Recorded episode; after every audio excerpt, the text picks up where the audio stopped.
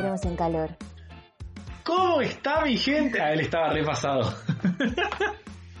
Además, una pasadez re, re forzada, porque veníamos re tranquis y de repente era como No, pero- todo muy pasado. Pero yo estoy como medio pasado. De hecho, viste que te puse como cuando. No sé si te puse cuando quieras grabamos, porque le hablé por privado a, por WhatsApp a Sol, la gente que, que, que nada.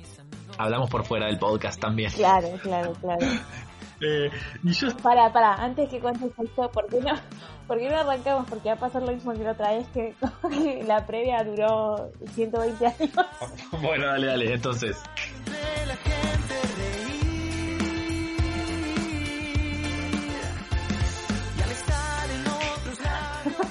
Buenas noches Buenas tardes. o buenos días, mi nombre es Sol Barcalde, Yo soy Nacho Francavila y esto es. animándonos a lo desconocido. Me y gusta Sol se ríe porque estoy pasado. Me gusta porque me tenés ahí todo el tiempo a la espera de... Nunca sé quién es el que va a decir el, el, El el título del, programa. O sea, Me el gusta, me programa. gusta, sí. Estamos así, hay que estar on the spot, hay que estar presentes, vivos, vibrantes. Muy bien, muy bien. ¿Cómo andás antes de arrancar? Hoy tenemos un capítulo Yo- muy especial, un episodio muy Sí. especial. Sí, yo estoy excitado por dos motivos. Uno, por el- la temática del episodio de hoy. Eh, y segundo, porque estuve recién viendo, hay como un- tienen como un segmento en online, dos de mis drag queens favoritas, que son Katia y Trixie Mattel, y estuve viendo un par de episodios y están muy mal de la cabeza y me hacen reír mucho, tienen como un humor absurdo. Bien. Ya para empezar, el programa se llama Ugh, o sea, es una onomatopeya. Wow. UNHHH, tipo, eh, se llama el programa. y de ahí para adelante, o sea, es un delirio. Y me, y me vi tipo 10 episodios de eso cenando y estoy repasado. Ah, bueno, bueno, bien, bien, me, me gusta. Em, no sé qué, qué opinas, pero a mí me parece que el programa de hoy da, la tengo con programa. Siempre digo episodio, hoy estoy con programa. Bueno, Está muy bien. Podcast. voy a, a- a entregarme a la palabra. En el episodio de hoy me parece que da para que les recordemos a todos quienes nos están escuchando las redes de antemano porque vamos a tocar un Sí. tema que puede ser interesante y nos gustaría que mientras nos escuchan opinen y nos vayan contando por Sí. Twitter. ¿Querés contarnos, Nacho, por dónde nos pueden Por favor, contactar? sí. Nuestro handle, como le dice la, la gente de redes sociales en Twitter, es arroba a, a lo desconocido, doble a lo desconocido. Y ese mismo usuario lo tenemos en Instagram también. Hicimos el perfil en Instagram para que tengan ahí en nuestra biografía de Instagram el link donde ustedes cliquean y entran al perfil de Spotify donde están todos los episodios del podcast. Y si no, o sea, el Twitter está para una interacción así como más, entre comillas, live, porque nosotros no hacemos una emisión live, pero nos copa que, sobre todo como dijo Sol del episodio del día de hoy, cualquier duda, consulta o si no hablamos de algo que les hubiese gustado que hablemos, nos dicen por Twitter, nos mencionan ahí a arroba a, lo desconocido, y si no, también tenemos un mail, ¿no? Así es. Si se sienten más cómodos, cómodas, cómodes con escribirnos un mail, pueden hacerlo a animándonos a lo desconocido arroba gmail o gmail, como le quieran decir. Ahí nos pueden mandar eh, mails, hablar de la temática del día, sugerirnos temas que les gustaría que tratemos. Nos encantaría que se comuniquen con nosotros. Sí, sí, sí, nos encantaría. Y quiero preguntarte vos cómo estás, porque me preguntaste yo cómo estaba, yo te conté un poco que estoy pasado y feliz, cosa rara en esta cuarentena, pero yo quiero saber vos cómo estás. Bueno, yo estoy casi que en el, en el opuesto, en el extremo opuesto. No, eh, hoy tuve un día, hoy tuve un día de poca actividad, eh, mucho frío, a mí el frío me tira como para abajo. Eh, la verdad que no tuve un día muy productivo, no la voy a caretear acá, adelante, adelante tuyo. Eh, pero bueno, estoy ahí.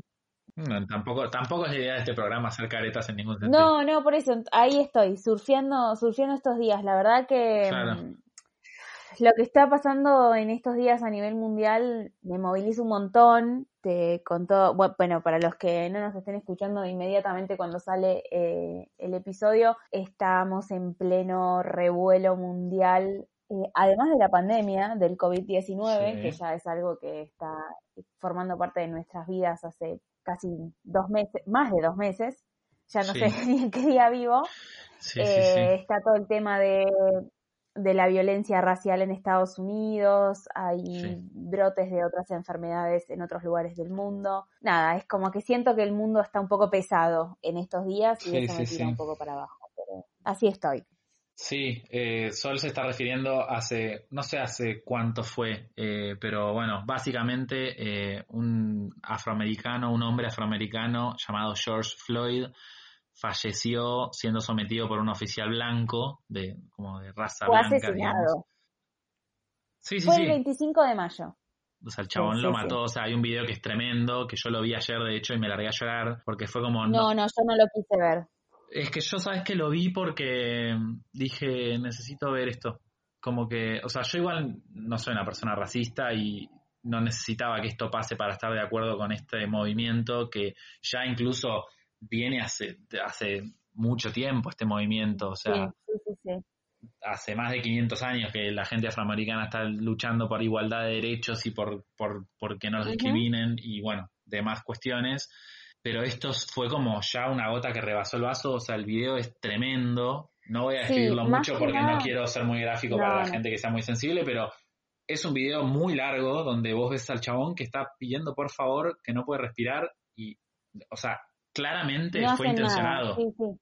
porque la Sí, sí, es persona está diciendo me estás matando y, y no y no le sacan le están obstruyendo las vías respiratorias y es como dale te- viendo el video decís loco correle la rodilla del cuello o sea Sí, es, es muy fuerte. Yo solo vi eh, capturas del video porque yo no soy una persona, o sea, cada uno conoce sus límites, ¿no? sí sí sí Em, y yo no, no, no, no estoy como para ver eso, menos en esta eh, época que estoy como muy sensible, todo me está movilizando mucho. Encima estoy viendo DC Sass, así que todo es más Uf. sensible y más dramático aún. sí sí sí, sí. Em, Pero bueno, nada. no a mí me pasó que lo quise ver Me parece importante igual, ¿eh? Me parece súper importante. a mí, o sea, es muy loco. Lo que me pasó después de que lo vi, yo también estuve, o sea, yo hoy estoy pasado porque ya les dije, estuve viendo estos Mm. videos graciosos de estas dos drag queens, pero si no suelo estar bastante en el otro la- eh, extremo del espectro, que estoy bastante depresivo en mi casa, sin mucho, sin mucha Sí. misión y sin mucho sentido en mi vida. Pero me pasó que terminé de ver el video y hubo algo de ver ese video que, que dije como, bueno, si yo ahora estoy acá encerrado en mi casa y flasheo que no tengo un motivo por el cual vivir mi vida, eh, no se asusten, no estoy flasheando suicidarme, simplemente No, como, no. tipo, no estoy teniendo, no sé, mucha motivación para de repente Sí. hacer un vivo cantando, como que no le veo sentido estás cuando- desmotivado. Sí, sí, como que hay muchas cosas que, todo esto que vos decís que el mundo está repesado, decís como, ¿cuál es el sentido de que yo le quiera vender algo a alguien o que le hable de plata a alguien cuando hay tantas otras cosas que no tienen que ver con la plata que son tanto más importantes y que no estamos queriendo ver? Sí, a mí me está pasando, tengo un pequeño proyecto en el que eh, estoy leyendo cuentos, son cuentos Sí. cortitos de un libro que se llama Cuentos de Buenas noches para Niñas Rebeldes, que habla de la historia de 100 mujeres contadas. ¿Cómo es? Tenés un Instagram, ¿no? ¿Cómo es el se usuario? llama Sol y te cuenta. Soli te cuenta para los que, no sé, oyen. Sí, bueno, y me pasa que mm, hay historias, bueno, que uno con, más o menos conoce, historias que son un poco más cercanas a, a la vida, a lo que puede ser la vida de una, ¿no? Pero Sí. después hay historias, hoy, nada, leí una este, de una política somalí que se pasó su vida escapándose de los conflictos armados y de la guerra en su país. eh, ella es de Somalia, se llama Fadumo Daib y pensaba, ¿no? Qué suerte, o sea, qué afortunada que soy en un montón de cosas. Pero Sí. bueno, nada, es como que mm, todo me moviliza un poquito más en esta época de aislamiento social. Y sí, sí, sí. Es entendible también, ¿no? Ni hablar, pero bueno, está buenísimo esto que está pasando. de- el movimiento se llama Black Lives Matter, para los que no están eh, familiarizados Sí. con el movimiento. Y nada, me parece súper interesante. También hay algo de lo que, algo que está pasando mucho que también a mí me parece súper interesante, que también pasó en su momento con el feminismo, que es que no se, que se deje el espacio y el tiempo para que el movimiento eh, haga ruido, entre comillas, por lo que el movimiento en sí mismo quiere hacer ruido, ¿viste? Como que al toque la gente, sobre todo la gente blanca que como existe lo que se llama la culpa blanca o querer como demostrar que apoyás y, y decir como la gente blanca lo que suele, la primera reacción es como, bueno, pero no sé por qué hablan de esto, porque yo no, como que yo no soy racista y no es el momento, como necesitamos correr el ego y no, no hacer que el movimiento, o sea, no hacerlo sobre uno mismo, ¿viste? Como dejar, si no construye, o sea, no, si no estás apoyando y promoviendo el movimiento, no, no, no, no, no vengas a generar polémica como, o sea, podés opinar distinto, pero es momento de callarse y dejar que la gente se exprese, porque justamente el movimiento busca eso, o sea, dejar de callar las voces de tanta gente afroamericana que fue sometida tanto tiempo. Y es eso, Black Lives Matter. No importa cómo a vos te, afecte, si crees o no crees, como nadie está pidiendo que hagas tu, tu desplante político y corras eh, como el foco, ¿entendés? Como el foco está en que mataron a un chabón afroamericano en la calle y no, o sea, ese policía blanco no puede estar libre y todo el, todo el, todo el sistema está corrupto porque había 10 personas filmando y pidiéndole al policía que deje de, de oprimir a esa persona y no lo dejó de hacer hasta que no la, persona murió, ¿entendés? A ojos de todo el fucking mundo. Sí, sí, y siendo filmado y con la gente que le decía, por favor, pará. O sea, es, el video es tremendo. Y 2020, 2020. Sí, me parece interesante acá resaltar que esto pasó hace poquitos años en Estados Unidos también, una situación muy similar, y del, de un grupo de, de juegos de rol que yo, que yo sigo, hay una actriz que tuiteó algo muy interesante el otro día que decía como que si te sentís ofendido o como acusado por lo que está diciendo o lo que están expresando a través de este movimiento, no sos realmente un aliado, como que lo que decías vos, no es el momento de ponerte como a, hacer eh, juicios sobre lo que te están diciendo más que pararte a escuchar qué es lo que tienen para decir y tratar de aprender y cambiar eh, la situación en base a eso sí, totalmente. Este, es, es, un, es un momento de mucho cambio. Sí, sí, sí. Pero bueno. No tenía nada que ver con el tópico del episodio de hoy, para variar nos vamos por las ramas, pero bueno, también es algo que está como muy latente en este momento y no podemos mirar para otro lado y está bueno también como apoyar de alguna manera desde animándonos a lo desconocido del movimiento y, y, hablar un poco del tema. Sí, siempre desde un lugar, desde la humildad de no, no pertenecer a ese grupo oprimido y tratar de, bueno, prestar atención a qué podemos aprender de toda esta situación, ¿no? Total. Y hace poco también vi en, no sé si fue un meme o qué, que explicaba como esto de lo que se llama, lo que la gente define como privilegios, ¿no? Como eh, eh, la gente afroamericana habla mucho del white privilege, que es el privilegio de ser blanco, básicamente, como... Sí. Eh, y definen como privilegio si vos como el, el, no reconocer una problemática porque vos no te sentís identificada con ella, eso es un privilegio. O sea, cuando vos sos ajeno a una circunstancia porque a vos no te toca de cerca y como que, no es que negas, pero como desestimas la problemática porque a vos no te toca de cerca, vos tenés que reconocerte privilegiado ante esa problemática. Sí, hay una eh, docente en Estados Unidos que hace mucho trabajo que respecto a esto, que ahora no me acuerdo cómo se llama, pero esta mujer hace experimentos muy interesantes y da muchas charlas y la última que resurgió ahora hace poquito es una de ellas hablando en un auditorio de todas personas blancas y dice, si ustedes les gustaría que lo traten como se trata a las personas negras de este país, les pido por favor que se levanten.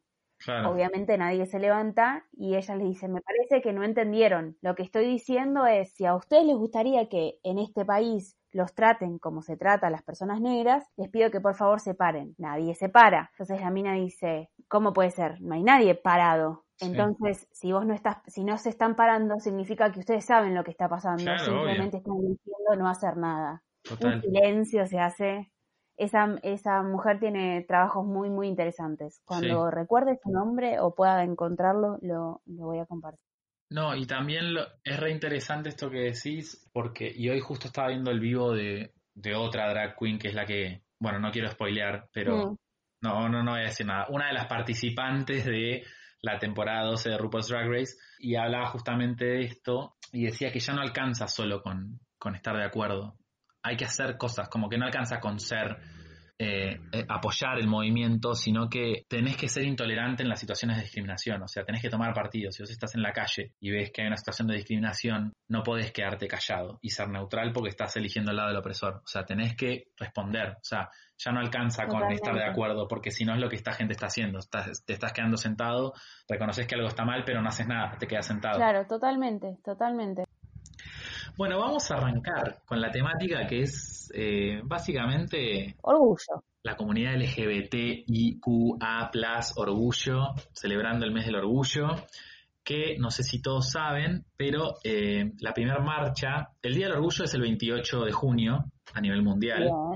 Eh, y es conmemorando la revuelta de Stonewall Inn, que fue en el 69, para los que no sabían, fue la primera vez que la comunidad LGBTIQ, A y todas las cosas que se van agregando porque están como en continua evolución, eh, la sigla, fue la primera vez que se dio vuelta a la dinámica y a diferencia de lo que venía sucediendo hasta ese entonces, eh, que era que los gays eran, los gays, las lesbianas, los trans, todo el colectivo era como maltratado y segregado y, prejuzgado por toda la sociedad y maltratado por la policía primordialmente, se dio vuelta la dinámica y finalmente la olla estalló y ese día en Stonewall Inn la comunidad se alzó en contra de la violencia de, de la, de la policía en Nueva York. Y tengo algunas cositas de Stonewall para compartir. Vale, em, no, lo que yo quería aclarar como para contextualizar, porque ahora parece ridículo y hasta sacado de una película de, terror, pero en ese momento la homosexualidad era algo ilegal, era una práctica ilegal y muchas veces lo que sucedía es que en estos lugares donde se sabía que se reunía la comunidad, usualmente eran puntos de, de ataque de la policía que iba a arrestar personas con toda la intención y como una forma de violencia policial y de discriminación. Debería ser medio como, como un trabajo de espía, onda, para reconocerte.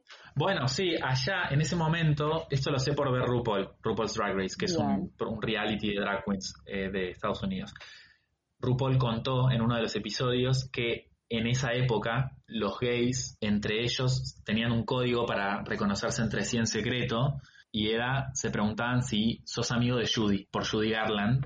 Entonces ellos se preguntaban, ¿Are you, a, ¿Are you a friend of Judy's? Y si el otro le decía que sí, quería decir, eso como que se sobreentendía que era como código para si soy gay. Claro. Y así se preguntaban. Otro de los, otra de las cosas que se usaba en ese momento era un arito. La gente que tenía un arito, que igual no sé si era en ese momento o si fue más adelante, pero el arito, un piercing en la oreja derecha era código de ser gay y el piercing en la oreja izquierda se interpretaba como que eras heterosexual. Wow, wow, porque no podías ir y preguntarle a la gente o no podías como abiertamente tratar de entablar. No, era ilegal, o sea, era ilegal ser gay. No, no, terrible. De hecho, estoy buscando un fragmento del texto que medio que explica un poco cómo la gente, o sea, cómo era vista la gente homosexual en aquel entonces. Bueno, de hecho hay lugares, hay lugares en el mundo en los que todavía sucede. De hecho, si no me equivoco, el último que declaró, o sea, eliminó la homosexualidad de las cosas ilegales, creo que fue la India en este último tiempo. Queda en otros países, pero, pero sí. Sí, bueno, en Rusia, si no me equivoco, es ilegal. O sea, vas preso. No es técnicamente ilegal ser homosexual, pero como que no está condenada la violencia para con los homosexuales. Sí, sí, de hecho, me, hace poco vi, que me pareció tremendo, vi un comercial de que no sé si lo viste y si no lo viste, ojalá que no lo veas. Un comercial cuando era la época del mundial, era un estadio lleno de gente y un chabón golpeando a un homosexual. No. O sea, sí, sí, sí, tremendo. De hecho, yo tuve un compañero, un compañero de una beca que yo hice en el 2013, que Jacob Spiel, una, una beca de teatro musical, que era de Rusia y que esto tenía, o sea, no, no, no podía decir abiertamente que era homosexual porque iban van presos, o sea, te, te, llevan presos y sos homosexual. Qué terrible. O sea, te tenés que cuidar en cómo te vestís, te tenés que cuidar en cómo hablas, tiene una pareja estable, pero es su amigo. Claro. A ojos de la sociedad. Y no viven juntos porque imagínate, ¿no? No, sí. Bueno, acá encontré lo que quería leer. Que dice, el movimiento de los derechos homosexuales no comenzó aquella noche en Stonewall, pero se revitalizó con lo que sucedió en las horas y días después del lanzamiento de la primera moneda. Que ahora voy a ir a eso, pero dice, Stonewall ha sido comparado comparado con la acción de Rosa Parks, que eh, es la negativa de Parks a ceder su asiento en un autobús en Alabama a un hombre blanco, tuvo el efecto de dar vida al movimiento por los derechos civiles 14 años antes. Del mismo modo, Stonewall impulsó la lucha por la igualdad de la comunidad gay. Como que acá hacen un paralelismo entre Rosa Parks, que profundiza un poco vos que, me comentabas de esto antes. en privado, digamos. Como para hacer eh, un poco de contextualización de lo Rosa Parks que Nacho comentaba, en la época de la segregación en Estados Unidos, si bien no es que las personas de color no podían hacer ciertas cosas, sino que estaban separados y los eh, autobuses o colectivos tenían una zona de blancos y una zona de negros. Lo que sucede específicamente en el caso de Rosa Parks es que la zona de blancos estaba completa la de negros creo que también, y el chofer la quiere obligar, la, como que la obliga a Rosa Parks a cederle el asiento a un hombre blanco y ella se niega. A partir de esa negativa, bueno, ella va presa, creo que por dos días, pero a partir de esa negativa la comunidad negra se niega a usar los colectivos hasta que la situación cambie y estuvieron un montón de tiempo sin usar las líneas de transporte público por esta razón hasta que finalmente, y, y como que fue una semillita y se fue generalizando desde esa ciudad a todas, y ahí se empezó como una, una lucha por los derechos civiles. Qué zarpado eso, ¿no? Se me viene, se me viene esta frase eh, que está muy asociada a toda lucha, ¿no? Pero la escuché por, en, o la vi en algún cartel de alguna marcha feminista de un derecho que no se defiende es un derecho que se pierde. Sí, fue un acto que, que podría ser re inocente, o sea, hoy nos parece re inocente, donde no te doy el asiento, pero en ese momento tuvo cargado de mucho significado. No, es que sí, o sea, estamos como contándoles todo esto por, para poner un poco en situación, ¿no? Y volviendo a lo que iba a leer que nunca leí, qué raro de mí irme por las ramas. en los Estados Unidos, en los años 60, gays y lesbianas eran prácticamente forajidos, dicen. Vivían en secreto y con miedo. Eran etiquetados de locos por los médicos, de inmorales por los líderes religiosos, de incontratables por el gobierno, de depredadores por los noticieros y de criminales por la policía. O sea, esa era lo que vos... Terrible. Como, es tremendo, digo, cómo la sociedad, o sea, los medios comunican eso durante tantos años y uno desde ese lugar entiende también como esto que pasa con la autodiscriminación, que muchas veces está como, uno incluso no lo puede ver, pero claro, ¿cómo no vas a tener eh, miedo de expresarte, mostrarte como sos si, si durante generaciones y generaciones se, se, se avaló que por ser así o asá te maltraten o, te pegue la policía. Como que eso siento que en un punto también se transmite hasta genéticamente, como queda impreso en los genes y, y es como un trabajo consciente, inconsciente, como un trabajo muy minucioso de, de romper la estructura que te meten en la cabeza y de Totalmente. salirte de eso, ¿no? Como tremendo, el, como el valor, los cojones, los huevos, los ovarios, como lo queramos llamar, el valor de, la, de toda esta gente que posta que podían morir. O sea, no es, no es, no es joda. Como... Por eso, y como que me voy a adelantar un poco, pero después volvemos, por eso, por eso surge la marcha del orgullo tipo, por más que ponga en riesgo mi vida y por más que a vos te parezca que mi vida no vale, yo estoy orgullosa, orgulloso, orgulloso de ser quien soy y me hago cargo y lucho por mis derechos porque como bien eh, vos dijiste en alguna conversación que hemos tenido, todos los derechos que hemos adquirido como seres humanos provienen de que alguien luchó por eso, salvo los que tenemos por nuestro privilegio de, personas, por ser personas blancas, pero eso es otro tema, pero todos los demás vienen de la lucha de alguien. Alguien en algún momento dijo, basta, y ahí empezó. Sí, sí, sí, sí. Sí, y también como lo, lo, lo, unimos a todo esto que estábamos hablando antes un poco de Black Lives Matter. Sí. Como que no alcanza con tuitear algo. El otro día veía un video de una chica en, en Instagram que decía, como estoy cansada de que una chica afroamericana, diciendo, estoy cansada de que la gente blanca me pregunte qué es lo que tengo que hacer, cómo puedo ayudar. Y lo que ella decía es como, ¿cómo podés ayudar vos? Digo, en, en el caso de Black Lives Matter, si vos ves una, un caso de violencia o injusticia hacia una persona afroamericana, ella decía, poné tu cuerpo, o sea, usa tus privilegios. Un policía no te va a pegar a vos o no te va a pegar un tiro porque sos blanco. Poné tu cuerpo al servicio de esa injusticia. O sea, ponete en el medio entre el policía y, el, y la persona afroamericana. O lo mismo en la calle, tipo, empieza con nosotros, como si vos ves que en un subte están acosando a, una piba, están eh, haciendo a alguien, que alguien esté, quien quiera sea, por el, por el motivo que sea, que lo estén incomodando o lo estén haciendo pasar un momento de mierda, ya sea físicamente, psicológicamente, verbalmente, como, como sea, hace algo, o sea, no, no te calles, porque si te, te callas estás avalando que eso siga pasando. Totalmente, totalmente. Es más, eh, con esto que vos decías de lo de la chica de poner el cuerpo, perdón que estemos yendo y viniendo con el tema de lo de Black Lives Matter, pero está es como está todo muy en ebullición. Pero hay filmaciones en las que se ve que tipo están los blancos pacíficamente en el principio arranca la violencia policial y se escucha el grito de whites to the front y tipo van llaman a los blancos al frente y se ve el momento en el que cambia la persona eh, negra por la blanca y cómo los policías como que se frenan, ¿entendés? Es terrible.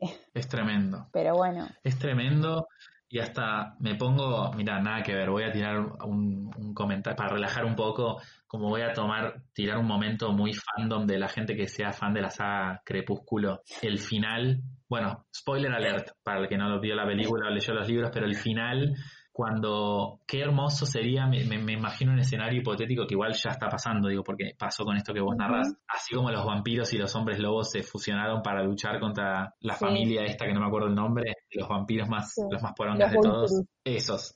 Bueno, qué hermoso, así que nos unamos entre todos y que todo, todo el mundo, tipo We Are the World, We Are the Children, unidos, eh, luchando contra la injusticia, que es la que va. Y, y, y sí intentamos unirnos, como unirnos no, sí intentamos como tratar esta temática y, y reentiendo que ellas disculpen que volvamos, pero es real que también está bueno entender que está todo interconectado. Como hoy es Black Lives Matter, ayer fue Stonewall, eh, hace cinco años empezó lo de Ni Una Menos, o sea, es todo lo mismo, nada más que con distintos nombres. Hay un canal de YouTube que se llama Kids React to, los niños reaccionan a, y les muestran sí, ya sé lo que es eso, es increíble.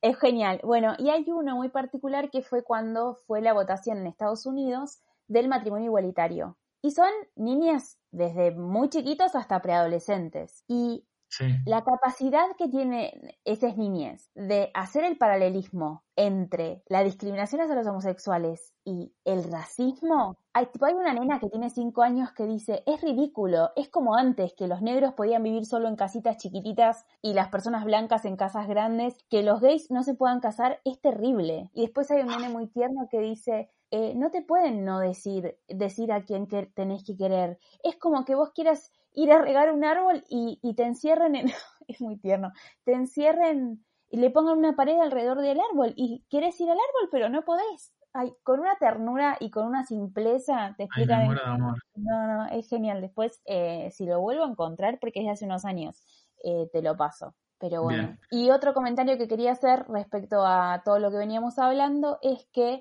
la homosexualidad se retiró de la lista de enfermedades mentales de la lista oficial de la Organización Mundial de la Salud en 1990, el 17 de mayo, que por eso es el día de la visibilidad homosexual, lésbica y bisexual. O sea, Ay, mira, o sea que yo del 89 al 90 estuve enfermo mental y no lo supe. Exacto.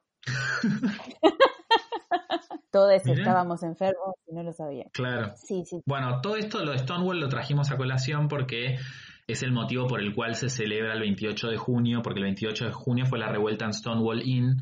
Entonces, desde ese día se tomó, se tomó como, como símbolo de, del, orgullo y, y, de la revuelta en contra de la autoridad, entre comillas, ¿no? Y es por eso que la, la Marcha del Orgullo se celebra todos los 28 de junio. Es como la primera vez que masivamente le responden a la policía, ¿no? Es como eso lo que Claro, claro, claro. Es que es eso.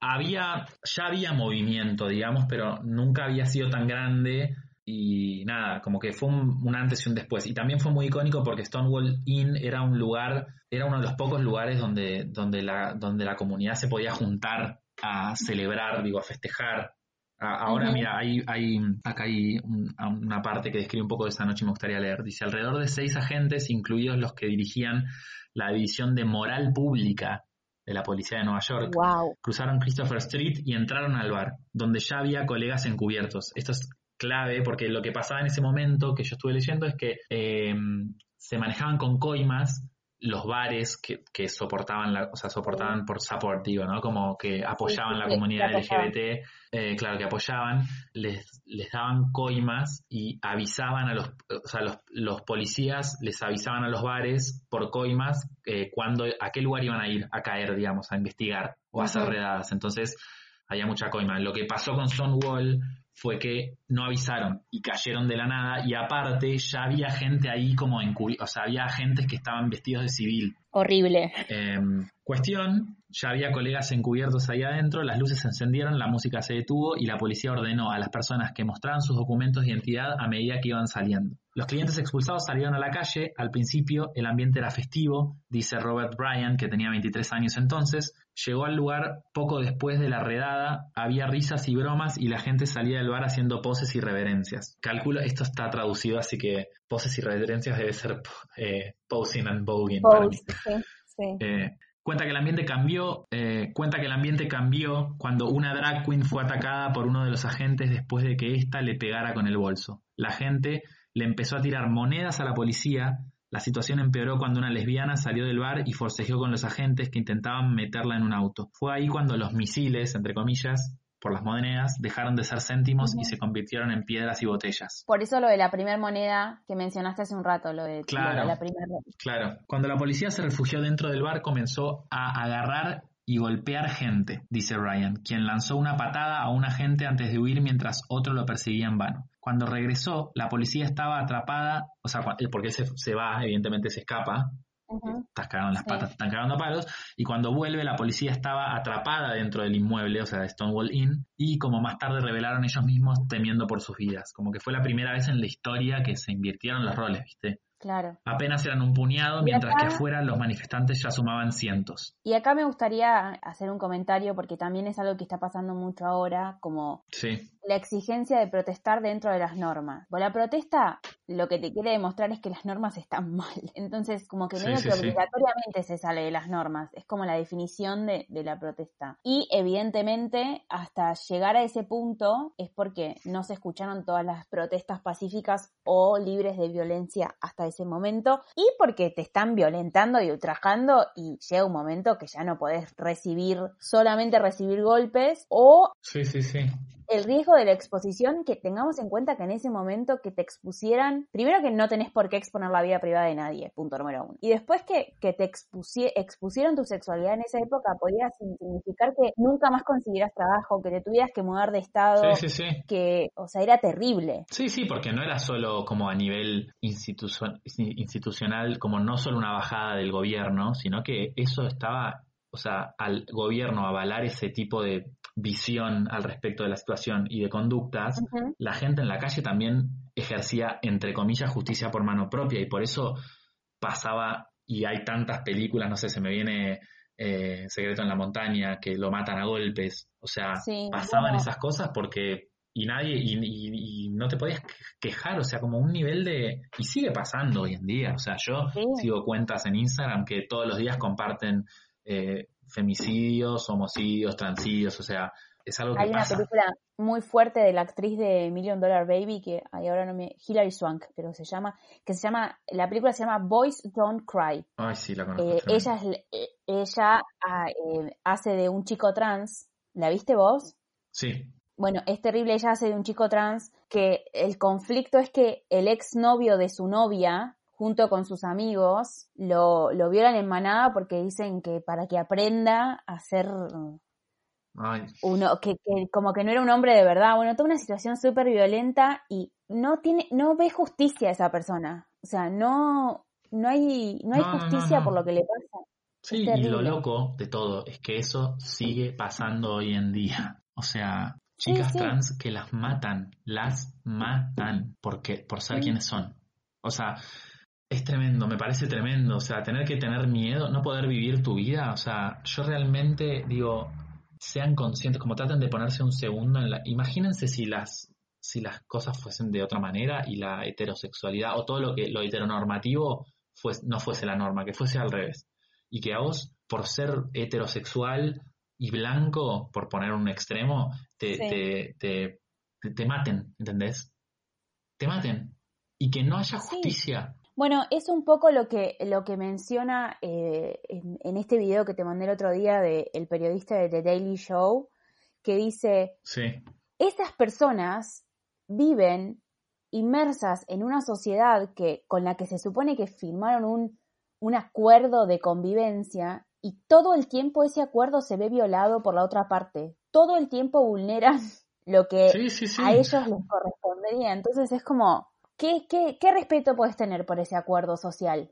Sí, además lo, lo, lo, sí, ¿no? Y encima esto como me- a mí lo, no me causa gracia, pero digo, uno tiene que, ¿hasta qué punto, viste? Como hasta qué punto uno tolera, porque sí, el día de Stonewall, es- o ahora, con todas las cosas que están pasando con Black Lives Matter, Sí. o, o- las marchas y las cosas que, y que Sí, pasan en las marchas, como cuando se pasa a lo físico, es como, sí, está bien, se nos demanda a los que estamos eh, marchando o buscando un cambio que lo hagamos de la mejor manera y la manera más eh, eh, eh, ética y, y como socialmente menos disruptiva y, y del otro lado, o sea, se, se- como que se demanda algo que no se hace del otro lado. Totalmente. Como que yo tengo que soportar que me, que me sometan, que me segreguen, que me maltraten, que me peguen. Y si quiero poner un límite, lo tengo que poner eh, sonriendo mientras me fajan. O sea, es ridículo. Sí, sí, sí. O sea, ¿hasta qué punto, cuánto más tengo que soportar que me, que me apedreen? Cuando ya son cosas que soportás de por sí sin reclamar. o sea, en este contexto es Claro, una claro, situación de re- del reclamo que te pego y te, te violento. Pero son cosas que Y obvio que no lo quiero hacer, pero llega un punto en el que, Negri, o sea, me, está, Sí. me metiste la mano en el orto, me metiste el codo y pará, loco. O sea, hasta que, hasta que tengas te- hasta el hombro no vas a parar. Como que en un punto hay que poner un límite. Y hablando Sí. claramente no se pone, y con una mirada y con che, por favor, respetame, no se pone, porque en otro momento, ahora eh, avanzamos un montón, pero en otro momento es como, en un punto hasta buscan eso, como te agreden. La- lo loco es eso, como esa mente perversa, está buscando un Sí. motivo como uno hasta a mí me ha pasado, no sé, de ir por la calle que me griten puto y, y me quedo callado porque ni siquiera tengo ganas de, de entablar un vínculo con esa persona, no por miedo. En mi caso es porque no tengo ganas y me da paja Sí. y me pareces un imbécil. Pero digo, ¿qué pasa si yo decido como contestarle? Yo qué sé si el chabón tiene un cuchillo, un arma, me caga a Sí. trompadas, aparecen 10 personas más de, de- de- o- están esperando que uno haga algo como para que los habilite para dar, como que no hay un límite, ¿entendés? Entonces es como, o no, es compleja Y- la situación. y cuentan con que vos no vas a reaccionar. A mí me pasó una vez, salvando las distancias, no obvio, pero me pasó una vez. Yo iba a trabajar y, y iba caminando con los auriculares y yo soy muy colgada. Y veo que un- uno de, de los barrenderos del municipio me dice algo. Y Sí. yo venía en la luna y no entendí lo que me dijo. Y me saco el auricular y le digo, hola, buen día, discúlpame, ¿qué me dijiste? Porque no te escuché. Y el tipo dice, no, no, no, no, nada. Se ve que me había dicho alguna guarangada que yo no escuché. Claro, claro, y en claro, el claro, momento en claro. el que le pedí que me lo repitiera, fue como, no, no, no, porque entonces sabés que lo que me estás diciendo está mal. Ay, no se te puede decir nada en la calle. Bueno, repetímelo si no se me puede decir nada en la calle, si te parece que no es, es tan inocente el comentario que me hiciste. Claro. Pero bueno, bueno, volvamos, volvamos a- al tema. Sí. Bueno, ya medio que de Stonewall hablamos un montón y me gustaría pasar más a un plano nacional, si te parece. Claro, porque em, vos dijiste que el Día del Orgullo es el 28, ¿verdad? El 28 de junio. Sí. Y sí. que ese es el día que se hacen las marchas en Estados Unidos. Pero acá son en otra fecha o no en Argentina. Sí, acá se realiza en noviembre la marcha. Miren, acá en realidad la primera marcha eh, fue el 2 de julio.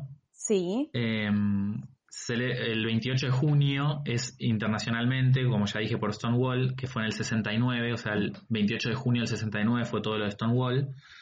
Y en Argentina, en 1997, se consensuó correr la realización de la marcha para noviembre, más allá de que también se argumenta que es por las frías temperaturas de julio, como acá, allá es verano en Estados Unidos, pero acá Claro. es invierno, entonces te cagas de frío, pero aparte de eso, se conmemora eh, la fundación el primero de noviembre de, de 1967 del colectivo Nuestro Mundo, que fue la primera organización disidente de nuestro país y de América Latina también. wow. O sea que la primera organización de Argentina fue la de, la de primera de América Latina. Sí.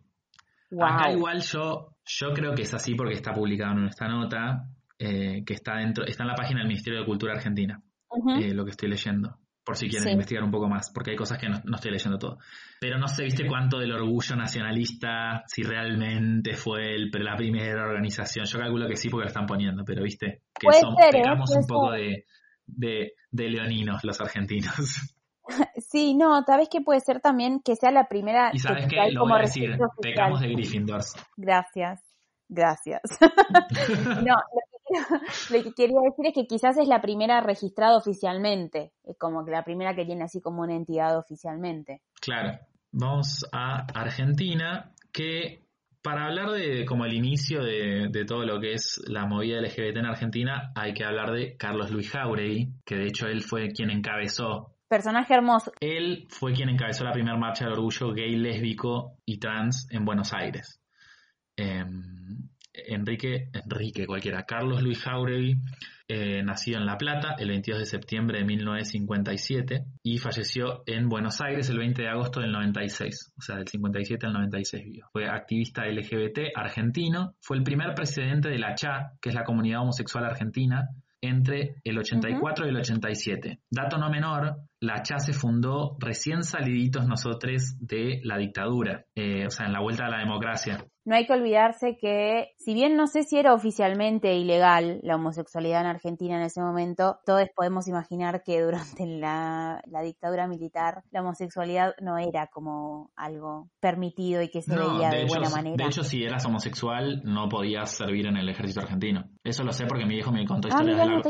Sí, mi viejo me contó, por cuando me contaba de chico historias, yo por algún motivo, eh, no sé si por morbo o por qué, me gustaba que me cuente historias de la colimba, ni idea. Ay, a mí me pasaba lo mismo, para mí que es porque es algo que no se es reajeno. Claro, bueno, en cuestión, me acuerdo que me contaba que si eras gay, que en Estados, en Estados Unidos pasaba lo mismo, si eras gay no podías servir en el servicio militar. Y yo me acuerdo que fue mi primer pensamiento de, ok, no podría servir en el servicio militar argentino porque soy gay. Mi vida. Cállate, no lo digas, pensé. Pequeño Nacho pensó eso. A los cinco años, seguro. Seguramente, como todo lo que todo me pasó a los cinco años. ¿Qué decías vos? No, que a mí me pasaba también porque mi papá aún hoy en día sigue teniendo amigos que son como tíos para mí, de la época del, servicio militar obligatorio, lo que se conoce como la colimba, entonces era como que, claro, el tío era mi tío, pero no era el hermano de papá, de dónde venía, como que yo quería saber un poco qué era todo eso, y mi papá eh, siempre me, me contaba este, historias de su juventud. Después podemos hacer un episodio de eso. Sí, re, re. Em, bueno, volviendo a Carlos Luis Jauregui, eh, precursor del movimiento acá en Argentina, en el 91 además fundó la Asociación de Gays por los Derechos Civiles y, como les decía, en el 92 encabezó la primera marcha del orgullo gay lésbico en Buenos Aires, que fue el 2 de julio de 1992, eh, la primera marcha gay lésbico trans en Argentina. Alrededor de 300 personas fueron parte de la movilización. Quienes estuvieron ahí cuentan que muchos de los y las participantes llevaban máscaras de cartón para evitar ser reconocidos. O sea, lo dije, lo dije todo. ¿Qué fecha mm, eh, fue? 2 de julio del 92. Fue ayer, o sea, o sea, se hace un bastante tiempo, pero es como muy, muy, muy reciente. 28 añitos, si las matemáticas no me fallan. O sea, nosotros somos más grandes que la primera marcha del orgullo. Sí, sí, sí, es tremendo, o sea, hace nada, como también muy zarpado, como hermoso, ¿no? Pero sí. Eh, todos los derechos que se han logrado en tan poco tiempo. Digo, no sé hace cuánto están los afroamericanos luchando por sus derechos, más de 500 años. Escuchaba en algún video que he visto en estos días con toda la temática del Black Lives Matter. Y, y me parece interesante también reflexionar sobre la potencia de si nos unimos entre todos, logramos cosas más rápido, porque claramente Todas las razas y todos los colores marcharon por los derechos LGBTIQ, eh, desde el 69 en Stonewall en adelante y desde antes incluso también, y se lograron muchas más cosas de las que hoy en día, o sea, igual lo que ya dijimos, no sigue pasando, sigue habiendo homicidios de chicas trans y de, todo tipo de gente del colectivo. Eh, pero bueno, como también esto siento que nos hace tomar conciencia de lo importante es que también nos unamos a la lucha de, de, de todos no solo a lo que nos compete a nosotros y nos afecta a nosotros. Es que yo creo que a la larga todo te afecta, ¿entendés? A lo que voy. Sí, sí, sí. Te afecta en el sentido, bueno, capaz no, no te importa muy poco las otras personas y no sentís que no te afecta, pero digo, es como parte de la sociedad en la que vivís. Yo no sé si quiero vivir en una sociedad en la que pasen todas estas cosas. Claro. O sea, me parece que está bueno eh, concientizar y ser motores parte del cambio, con el, como decíamos antes, con el respeto que se merece en cada causa y dándole el tiempo y el espacio a cada, a cada causa para ser escuchada, ¿no? Sí, sí. Así que bueno, Jauregui, voy a seguir tirando CV de Jauregui porque todas las cosas que hizo este señor son una locura. Sí, no, eh, Bueno, la primera marcha, como ya les dije, del orgullo acá en Buenos Aires, ayudó a impulsar el primer proyecto de unión civil y la inclusión de, de, la orientación sexual en la cláusula antidiscriminatoria de la Constitución de la Ciudad de Buenos Aires. Además, presentó dos, querellas contra el arzobispo de Buenos Aires, Antonio Carracino por discriminación. Jauregui basó gran parte de su activismo en la búsqueda de visibilidad mediática y la política de darse a conocer, por lo cual escribió en diarios, participó en programas de televisión y publicó el libro Homosexualidad en Argentina. Jauregui fue además profesor de historia, especializado en historia medieval, en el 96, a los 38 años, murió a causa de SIDA, enfermedad de la cual habían sido víctimas su hermano y su pareja también. Tras su fallecimiento, una plaza en el barrio porteño de Constitución se nombró en su memoria el 20 de agosto. Aparte, el día de su muerte, como les había contado, eh, se estableció como el Día del Activismo por la Diversidad Sexual, lo cual me parece muy hermoso. Así que aparte del Día del Orgullo, tenemos el Día del Activismo por la Diversidad Sexual, que es el 20 de agosto, en honor a nuestro queridísimo Jauregui. Y también tiene una estación de la línea H que lleva su nombre desde el año 2017. Así que eso es un poco de todo lo que les quería contar de, nuestro amigo Carlos Luis. Y le agradecemos donde sea que esté. Le agradecemos un montón. Eh, seguro está ahí siendo maravilloso en el otro plano también. Quería eh, eh, como comentar un par de cosas. Me parece súper interesante esto que decías vos de que él como que abogó mucho por la visibilidad. De hecho, él tuvo una participación muy activa y fue uno de los primeros activistas en cuanto, en cuanto a la desestigmatización de las personas con, con, con síndrome de inmunodeficiencia adquirida o portadores de, VIH. Sí. Hizo mucho por este tema también, que de hecho es una lucha que sigue muy vigente. Re, vigente. Yo tengo amigos que, eh, que, están remetidos en esa movida y después, si les interesa, y si no lo vamos a hacer también, lamento informarles, podemos hablar también del HIV y de indetectable, intransmisible y de todas cosas que, para que también la gente sepa, esté más adentrada. Sí, para tener un poco más de conocimiento, entender un poco más cómo funciona. Y yo, eh, hay una, un comunicador en Instagram que habla bastante del tema y que es súper activista con el tema, por si les interesa, se llama eh, lucafauno81, ese es su usuario en Instagram, si lo quieren seguir. Pues Nacho, si querés buscar para, para contarnos del de, el de tu amigo, que me parece es un tema súper interesante. Ah, sí, eh, el de mi amigo es, eh, ya te digo, es Matías Evan. Matías Perfecto. Evan con B corta, así como suena, Matías E, B corta, A, N. Él está con toda esta movida de indetectable, intransmisible. bien, maravilloso. Y después, bueno, entender que hay un montón de situaciones que ahora nos parecen raras o que no terminamos de entender del todo, pero en esa época haberse animado como persona abiertamente homosexual a enfrentarse a un poder político como la iglesia y súper tradicional, hablaba de una valentía hermosa. Bueno, ser eh, abiertamente portador de VIH, luchar por la unión civil. La unión civil es lo primero que se obtiene en cuanto a, como el primer paso hacia lo que después va a ser la declaración del demonio igualitario, ¿no? Sí. Como las bases, digamos, todo lo que pasa ahora en cuanto a los avances que hay en, en, el cumplimiento de los derechos humanos de las personas del colectivo. Respecto a eso, hablando del colectivo y de todas las letras que nombré, estuviste nombrando durante...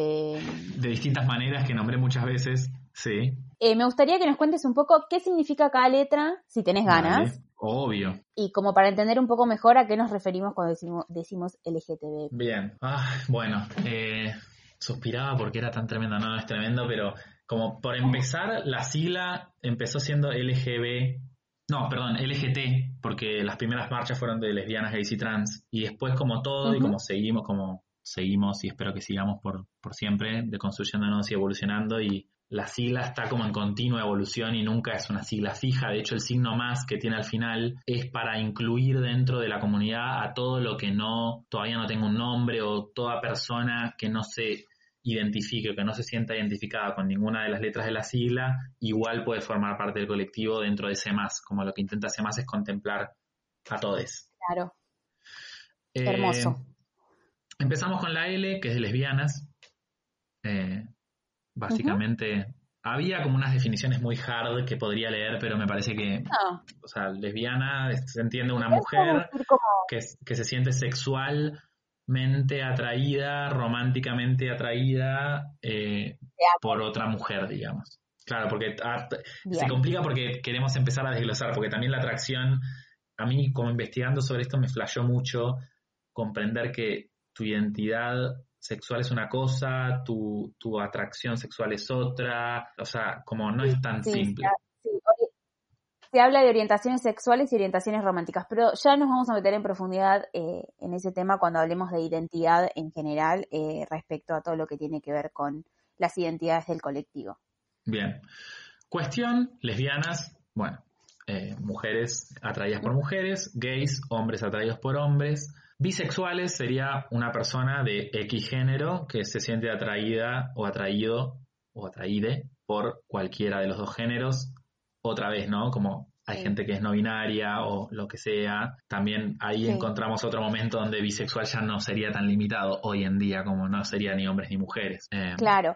Bueno, también hay que tener en cuenta que a medida que se van, no quiero decir descubriendo, porque no es que es una creación que se descubre, pero como que a medida que se van visibilizando Exacto. Bueno, como el lenguaje en general y las palabras que son lo que expresa lo que nos pasa y nuestra realidad, así como nuestra visión de esa realidad va cambiando y va mutando y evolucionando, es lo que pasa por el, por el lenguaje con las lenguas vivas, si no se terminan muriendo, como ha pasado con muchas a lo largo de la historia, pero por eso para todos, esto es un besito para, para todos eh, quienes critican el inclusivo. Sabía, lo sabía, me, encanta lo sentí como, como un besito y como una pequeña dedicatoria, pero por si alguno no lo, o alguno no lo haya agarrado, me gusta que lo hayas aclarado. No estuvo de más. Bien.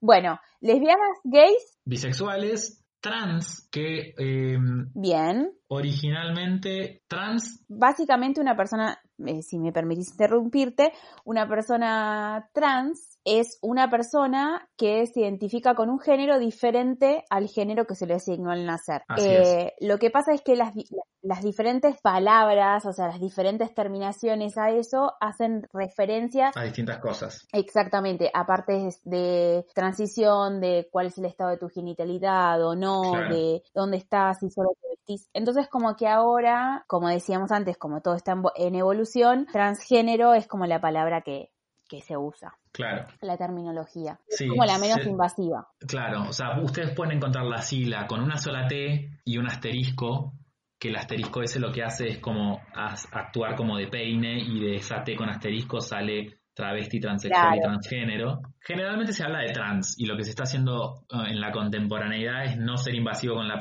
con la privacidad del otro y no preguntar si sos transexual, si sos eh, transgénero, si sos travesti, porque es medio invasivo. Claro. Para los que quieren saber, travesti básicamente es una persona que se viste del género opuesto. Lo que yo quería mencionar es que el travestismo, digamos, hace solo mención a la ropa. Claro, ok. Digamos, ¿no? Como a la forma de vestir. Y esto también, em, cuando había las, las reglas de vestimenta y de decoro eran mucho más inflexibles, generalmente en, como en, de forma opresiva hacia lo femenino, era ilegal vestirte de un género que no te correspondía. Claro, para, para tu goce personal, ¿no? Porque si recordamos Shakespeare y los actores que hacían de mujeres y hombres, esto lo hablamos un poquito el otro día. Hay una médica conocida que se llama Mary Shelley, que era una mujer cis, o sea, era una mujer que había eh, nacido con el género asignado femenino y se identificaba como mujer, pero en la época que vivía ella era doctora y faldas le resultaban incómodas y se vestía con pantalones y la metieron presa varias veces por vestirse con ropa que no le correspondía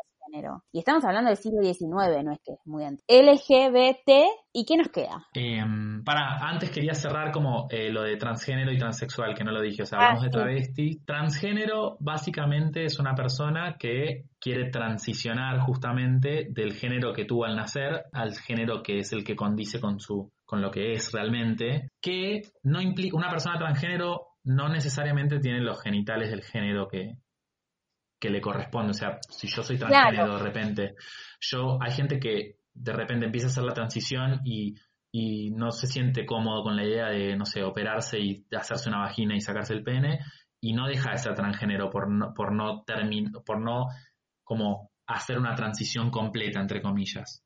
Claro, que esa es la diferencia leve con los transexuales. Los transexuales sí se comprende por transexual por ahora, no sé cuánto, cuánto tiempo seguirá esta definición, pero por transexual comprendemos una persona que sí hizo, entre comillas, la transición completa, o sea, que tiene genitales que condicen con su género. Claro, ven que esta definición es como súper invasiva, como, como que yo me tengo que presentar como una persona transexual y vos ya sabes un montón de cosas. Si yo me presento como una persona transgénero, que puedo elegir o no hacerlo, como que se respeta un poco más mi privacidad. Claro, claro, claro, porque, porque otra vez volvemos a que no es todo tan... Por ahí para algunos sí es muy definido, no sé, sos hombre heterosis y está redefinido y está perfecto y es tu realidad, pero por ahí hay cosas que son más complejas y hay gente que es género fluido, que no sé, que un día se siente mujer, que un día se siente hombre y, y por qué esa persona, no, sé, quizás esa una persona se...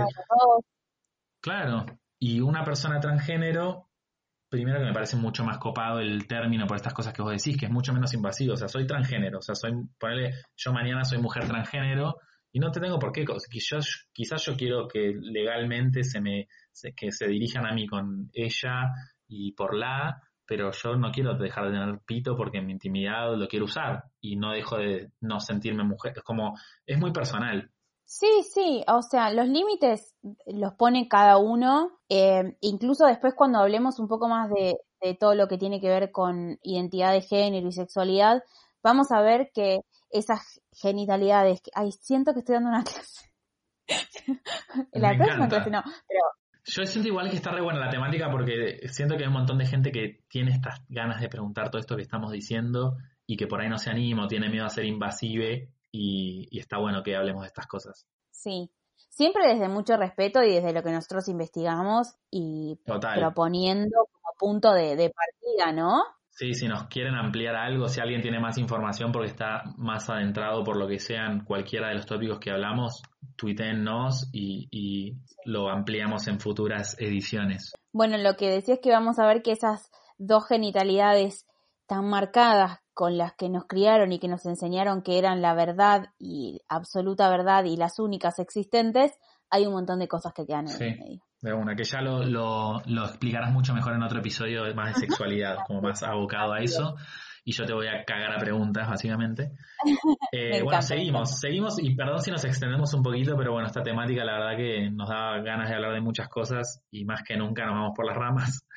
Eh, entonces llegamos hasta la T, LGBT, LGBTI. La que sigue es la I, que es de intersexuales. Por intersexual comprendemos una persona que nace con componentes de, genitalidad de ambas, ambos espectros de la sexualidad, por de esta sexualidad binaria, ¿no? De la que vos estabas hablando hace un ratito. Era exactamente, eh, me como que me adelanté.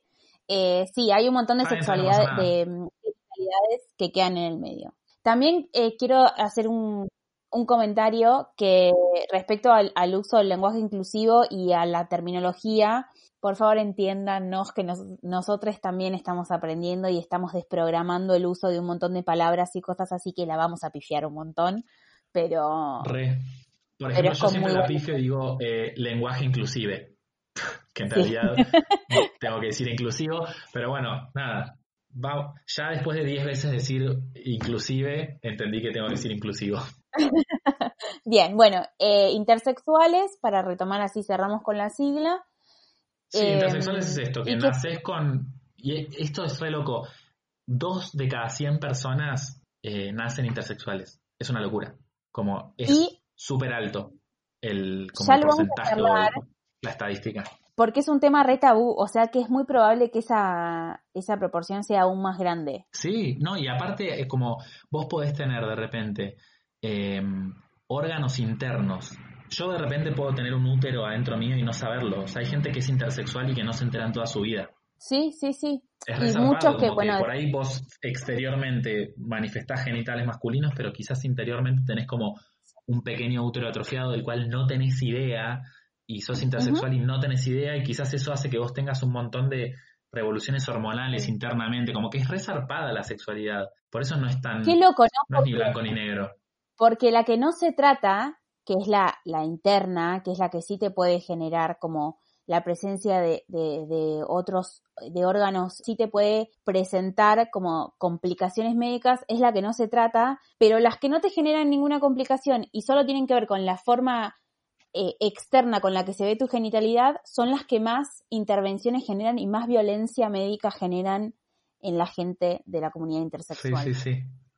Bueno, de hecho con los intersexuales lo que pasa es que generalmente, lo que se hace es que algo súper violento, que es que se decide y generalmente se, como que se, se inclinan por el sexo masculino, no, me, no sé por qué, como cuando nacen los bebés intersexuales, los médicos hasta hace poco solían recomendar como, como definir el sexo, que era mejor para la evolución del bebé o del ser humano este, intersexual, como que era mejor definirle un sexo y solían como violentamente decidir y, e inclinarlo hacia el masculino porque alegaban que esto era mejor para el desarrollo del individuo, digamos, del ser humano, y está comprobado que es mentira, como que hay estudios que se hicieron y que se demuestra que lo mejor es que no corre ningún, que una persona intersexual eh, se puede desarrollar su salud perfectamente y que puede, eh, que lo mejor para su salud física y mental es que crezca y se desarrolle y que por, por motus propio, digamos, decida qué quiere ser. Claro que puede elegir o no una genitalidad de las, de las binarias. Claro, total, o sea, quizás se siente cómodo con lo que es y, y, y, no, y, no, tiene ganas de intervenir en su cuerpo, como son infinitas las variables, porque puede ser interno externa la manifestación, lo que sea. Entonces es como eso, el respeto por, por la integridad y la decisión de la otra persona. Totalmente. Bueno, seguimos con la otra letra. Dale. Me siento como medio la azul Sailana. amo, amo. Bueno, la que sigue, mi amor, que es flaquito, elegí es la Q. La Q de queer. Sí. Que queer me parece hermosa. Hermosa. Es un término maravilloso. Básicamente la comunidad queer es muy contemporánea. Yo siento que los niños de hoy en día, todos están como una idea muy queer instalada en la cabeza, que es que la no etiqueta. Como la comunidad queer, básicamente todos formamos parte de la comunidad queer, por más que no querramos, porque es esto, es como la búsqueda de la no definición, como de trascender los límites de la feminidad y la masculinidad, del blanco, del blanco, negro, rosa, celeste, como todas esas forradas que nos instalan en la cabeza, como el, la etiqueta, entre comillas, queer, viene a cuestionar eso y a proponer que esto, que no hay por qué ponerse una etiqueta, como lo que sea. Claro, yo creo que es el primer paso hacia lo que aspiramos, que es, va, por lo menos yo, que es la no etiqueta, pero también em, es entendible que hay un montón de, personas y identidades que escapan a, las etiquetas que están disponibles, por llamarlo de alguna manera, y que necesitan un lugar por parte del colectivo. Y como que queer, este término es como el que encierra a todas esas identidades que se escapan de las demás. Re, re. Y también lo que me pasa es que, digo, nosotros, a, nosotros nos educaron con, una, con un concepto de la sexualidad súper binaria y como también súper centrado en lo genital, ¿viste? Como con la sexualidad vista desde el, desde el impulso sexual y el deseo, no desde lo romántico, de lo intelectual, como... Y siento que las nuevas, los, las nuevas generaciones están mucho más permeables porque ya van a la escuela y les muestran distintos tipos de esquemas familiares, entonces siento que están, en un punto siento que les es más fácil identificarse como queers y nada, ser fluidos, de repente hay mucha gente que, que, su género es fluido, por ejemplo. Y a mí me vuela la cabeza, a mí me encantaría ser fluido, o sea, me encantaría ser fluido, pansexual y queer ponele. No es mi caso, pero, pero me re gustaría, como que siento que nada, la vida, energía y somos luz y amor. bueno, termina, eh, terminemos con las, con las etiquetas. Dale. Bueno, queer, después está la A que está recientemente agregada, que es de asexuales. La sexualidad por mucho tiempo se consideró una condición de como de enfermedad, como que la falta, para quienes no saben lo que es la sexualidad, es la ausencia del deseo asexualidad. tenemos que hacer un pequeño acento porque quizás del otro lado se escucha la sexualidad. Ah, la asexualidad, gracias. La asexualidad es la identidad sexual que no, no manifiesta deseo sexual por ninguna, o sea, ni por mujeres, hombres no binarias, ya sea del mismo género o distinto. Si quieren informarse más del tema, está, existe la Asociación de, de Asexuales Argentina que se llama Agrupas, los pueden encontrar a través de las redes sociales y ahí van a, hablar un poco más del tema, o se les van a contar un poco más del tema, pero es muy loco que durante mucho tiempo eso se vio como una condición, eh, como una enfermedad, digamos, y no lo es, es simplemente otra identidad. Sí, sí, es re loco, porque además también creo que todos nos podemos relacionar con la asexualidad, porque hay momentos donde yo tengo la libido superpuesta en en mi trabajo y estoy súper creativo y hay algo de mi sexualidad que desaparece, o sea, realmente estoy asexual. Y nada, o sea, es tan simple como, bueno, a mí me pasa por ahí en algún momento que tengo mi energía más puesta en, en lo laboral, entonces comprenderlo desde ese lugar, quizás como entender que una persona asexual le pasa lo que cuando a mí por un periodo de tiempo me pasa eso, le pasa todo el tiempo. Quizás, no sé, igualmente, para no extendernos, pero lo menciono así como previa también, eh, esto no significa que no puedan entablar relaciones, digamos, de, pareja o de trieja o relaciones románticas, digamos. La orientación sexual está completamente separada de la orientación romántica eh, y se pueden tener relaciones eh, afectivas, simplemente que en el caso de las personas asexuales no incluyen la parte sexual. Así de sencillo. Claro. O sea que las personas asexuales pueden hacer parejas, triejas, con tu viejas. sí, totalmente, totalmente. Eh, pensé que ibas a hacer un chiste con el tema de tu vieja, pero no lo hiciste. No, no, no, se me fue, se me fue. Me quedé en la rima. Y... Ay, dije, ay, no, le di el pie, maldita sea, lo va a hacer, lo va a hacer. Venía pensando en otra cosa. Bueno, después, e, esa es la última letra. Sí, como que está oficialmente puesta. También están los pansexuales. Eh, y después está el signo más, que como ya dije al principio, es como que el signo más lo que hace es básicamente integrar a todo lo que quede por fuera de eso. Para que nadie quede afuera de nada. Bien. Eh, ya que mencionaste la pansexualidad, me gustaría comentar de qué se trata. Es como eh, las personas que se, se sienten atraídas por cualquier tipo de género. O sea, ya sea no binario, femenino, masculino, fluido, amor para todos. Amor o sexo, depende de si no, no, se fijan en el envase, sino que la conexión es como desde lo vincular hacia lo sexual. Ponele. Eh, ahí es más una de mis. No necesariamente limitarlo a lo sexual. No, porque existe también la orientación panromántica. O sea, vos, la ah. pansexualidad es que a vos te atrae sexualmente cualquier género. Hola, ¿qué tal? ¿Se entiende? Sí. Ay, qué divertido eso. Y también, sí, es una bomba. Y también, y también se, eh, o sea, se, podés no ser pansexual, o sea, ser hetero o lesbiana, gay, pero sí ser pan romántico. O sea, no puedes entablar una relación sexual con cualquier género, pero sí puedes tener una relación sentimental con cualquier género. Ay, me encanta. Me encanta que se abra esta posibilidad de... Yo, yo creo que, mira, yo me, yo me quiero etiquetar en este momento. yo creo que me considero homosexual, o sea, mi sexualidad me atrae el, sexo masculino, pero me reconsidero pan romántico, porque a mí me pasa que a veces me gustan minas, pero no me ha pasado. De hecho, es más, mirá, mirá, mirá. De hecho, voy a reconocer que cuando vos me confesaste tu amor, vamos a retomar otro episodio, yo eh, te correspondía pan románticamente, pero no sexualmente. Listo, lo dije. Claro, era, claro, sí, hay una, una eh, había un, una atracción romántica, pero no sexual, porque bueno, me faltan cosas, que no compenso con las de arriba, que vengo bastante bien, pero digo como... Claro, pero bueno, podríamos tener una relación pan romántica y, algo on the side también, como un, como un postrecito de vez en cuando.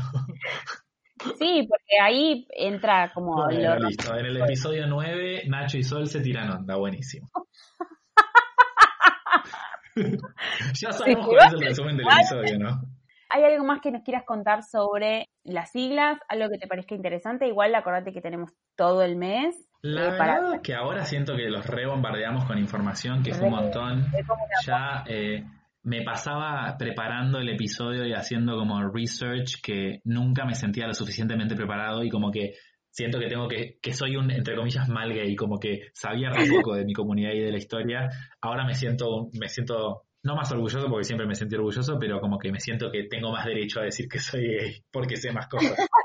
Nada, es re lindo saber como esto que decías hace un rato, como saber que agradecer, como que la realidad que vivimos hoy tiene que ver con que gente en, que viene antes que nosotros hizo cosas para que nosotros hoy podamos eh, vivir como vivimos, que hay un montón de batallas por seguir luchando y cosas por seguir consiguiendo eh, y que hay países donde la realidad es mucho peor que acá.